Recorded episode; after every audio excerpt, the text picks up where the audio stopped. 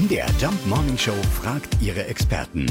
Fakt oder Fake? Thomas Fischer ist Experte für Kreislaufwirtschaft bei der Deutschen Umwelthilfe. Ja, was ist dran an der Behauptung, dass Kaffeekapseln doch weniger schädlich für die Umwelt sind als klassisch gebrühter Kaffee? Ich habe mir diese Studie äh, angeschaut und es werden dort Annahmen gemacht, die Kaffeekapseln ungerechtfertigterweise bevorteilen. Und der wichtigste Grund ist, dass für die Zubereitung von ganz normalem Kaffee, also Filterkaffee oder French Press, ähm, deutlich zu viel Kaffeepulver angenommen wird als im Vergleich zur Kaffeekapsel. Bei dem Filterkaffee, da unterstellt man die Leuten, sie können nicht vordosieren und äh, man hat eben bei der Kaffeekapsel auf die Ökobilanzierung der besonders unökologischen Aluminium-Kaffeekapsel verzichtet. Die Kaffeekapsel bleibt, was sie ist, die unökologischste Form Kaffee zu trinken. Also wir halten fest, auch wenn das immer mal wieder behauptet wird, Kaffeekapseln sind nicht besser für die Umwelt als normaler Kaffee. Ganz im Gegenteil.